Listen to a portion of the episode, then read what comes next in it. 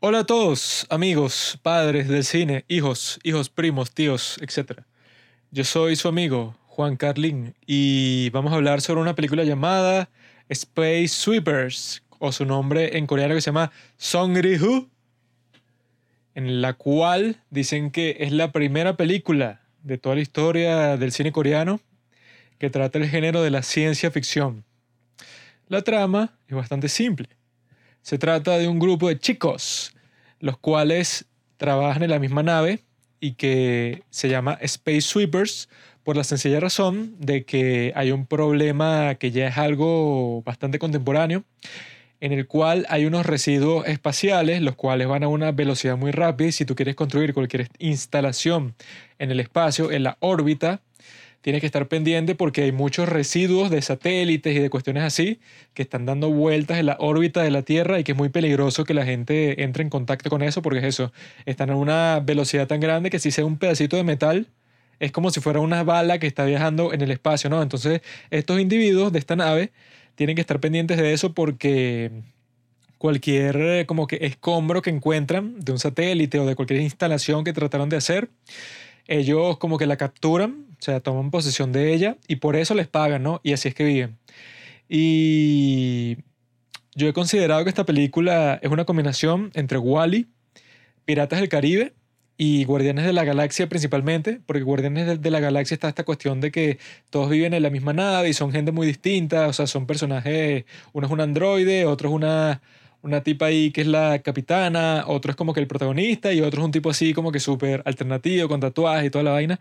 Y ellos tienen que aprender a trabajar juntos, tienen que enfrentarse a una dificultad bastante considerable en la cual todo el destino de la raza terrestre depende de ellos, ¿no?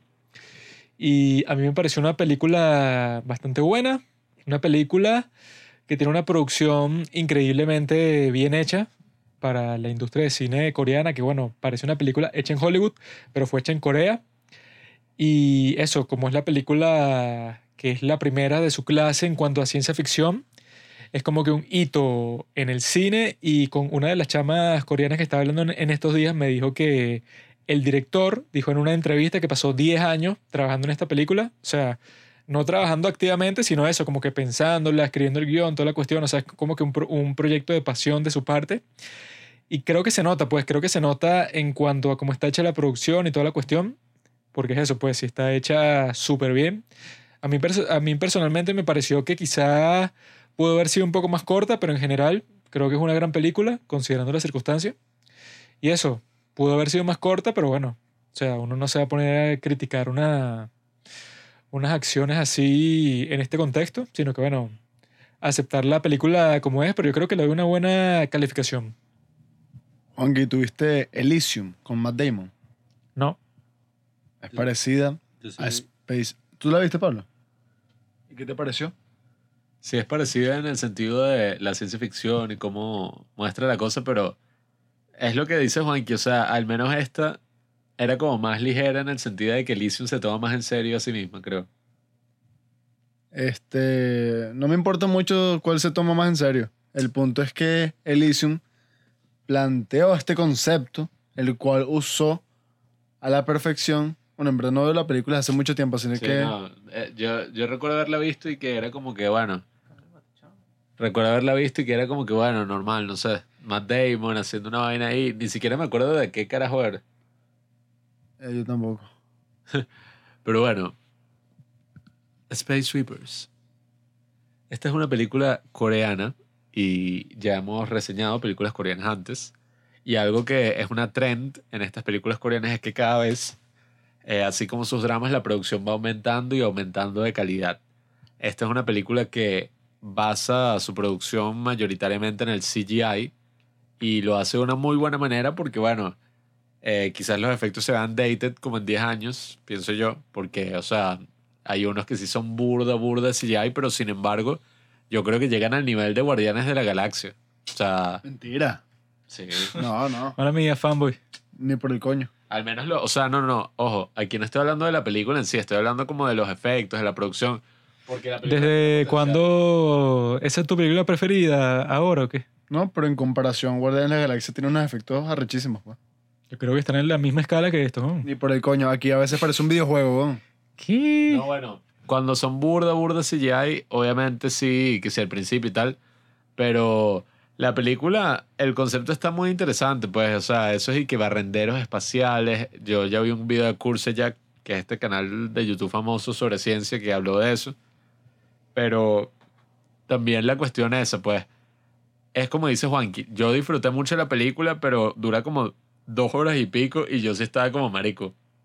Le pudieron haber reducido fácilmente media hora. Bueno, es que esta tuvo que haber sido considerada desde el principio y que, bueno, estamos haciendo como que unos guardianes de- la galaxia, pero coreanos, y tratando de meterle todos estos conceptos así como que futuristas de que tienen ya esta colonia en Marte, que ya está como que súper avanzada, tienen unos bosques, tienen a un montón de gente que ya vive ahí y que ya tienen como que todo un sistema y que no, esta es la fábrica en donde salen como que todos los componentes para las naves, que están limpiando toda la atmósfera y tal. O sea, ya tienen como que todo un sistema bastante futurista, pero que está basado en problemas que ya existen. O sea, incluso este Pablo vio cómo es la cuestión, que, que el primer hotel en, en- en el espacio ya se va a construir y que en el 2025 va a comenzar a construirse. Entonces, ya que están como que ya existen estos asuntos en, en el presente, ¿no?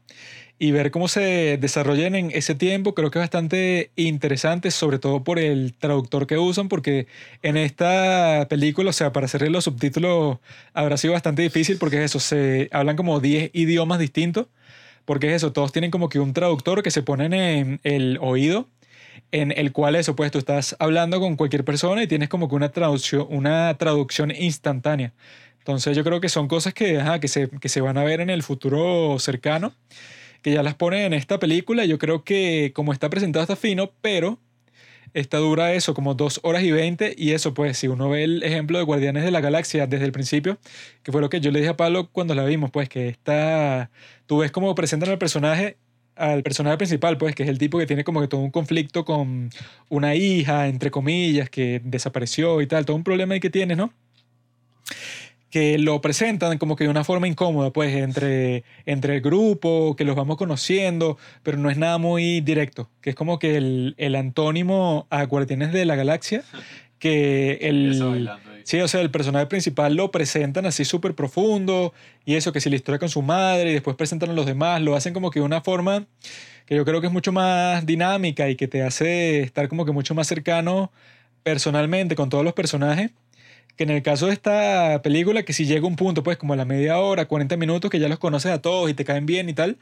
Pero Guardianes de la Galaxia hace todo eso, yo creo que de una forma mucho más como que orgánica. Te los va presentando y sabe que lo más importante en cuanto al mundo de la película no es tanto como que las cuestiones tecnológicas o de ciencia ficción y tal, sino los personajes en sí, pues. Entonces como que Guardianes de la Galaxia no se enfoca tanto en eso, esta sí, esta sí está tratando como que de venderte algo como que futurista, realista y tal, y por eso yo creo que se concentra demasiado en eso y al principio no le da tanta importancia a los personajes como tal, pues. Y bueno, los personajes secundarios, el protagonista sí tiene un desarrollo súper arrecho, que si todo esto de la hija que perdió, toda la vaina, pero el resto me saben a culo. un ejemplo es Guardianes de la Galaxia, o sea, que si lo logra, está Star-Lord, y están los otros que yo creo que son hasta más queridos que el propio Star-Lord. I'm good. Groot, Rocket, hasta la propia Gamora. Y bueno, Drax el Destructor, que en la primera no fue tan querido, pero ya después que sí, con Hasta Infinity War, todo. en Guardianes de la Galaxia 2, con eh, Infinity War, o sea, con todos estos chistes, así que ya lo pusieron como un personaje gracioso. En la primera da como miedo, ¿sabes? Que lo presenta así que un asesino. Y otro ejemplo es Rowan, que los personajes no están así como desarrollados al 100%, el ciego y el amigo del ciego y toda esta gente, pero sientes como una afinidad. Aquí no, se me hizo burda difícil y además como que son muy intensos.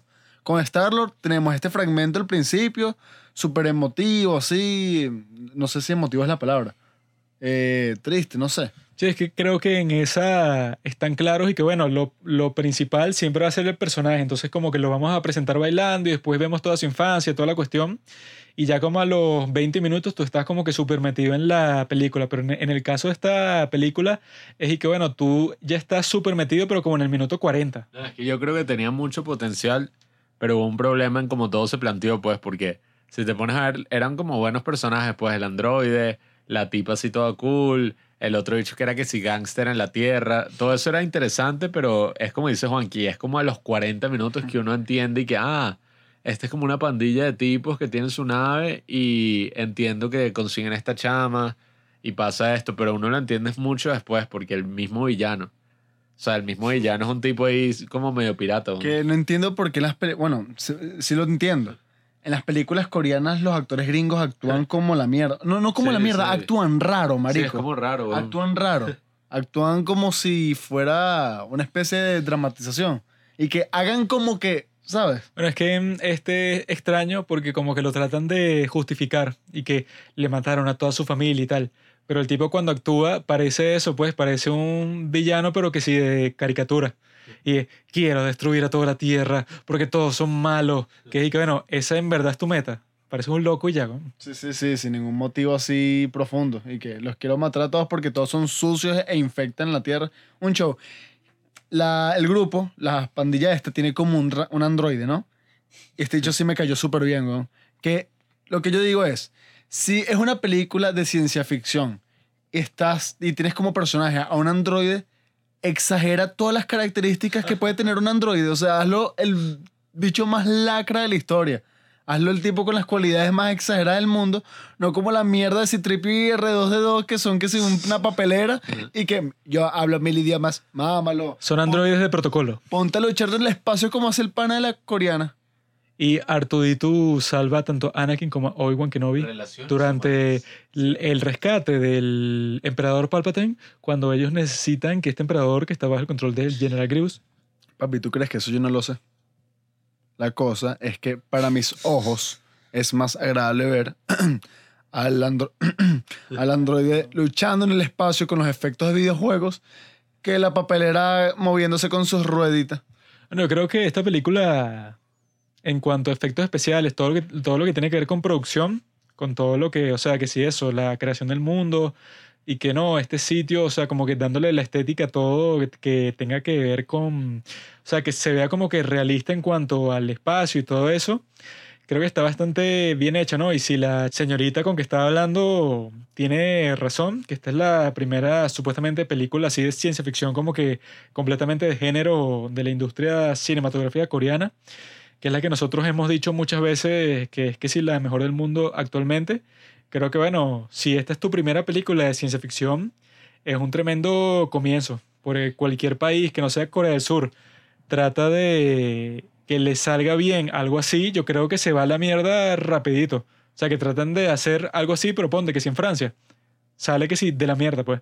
Porque es eso, todo lo que es efectos especiales, todo lo que tiene que ver que sí con lo que pasa al principio, que es esta escena en donde todos están persiguiendo como que eso, como que un residuo espacial y que bueno, que les van a dar, ponte, que si 500 dólares, 800 dólares, si lo atrapan.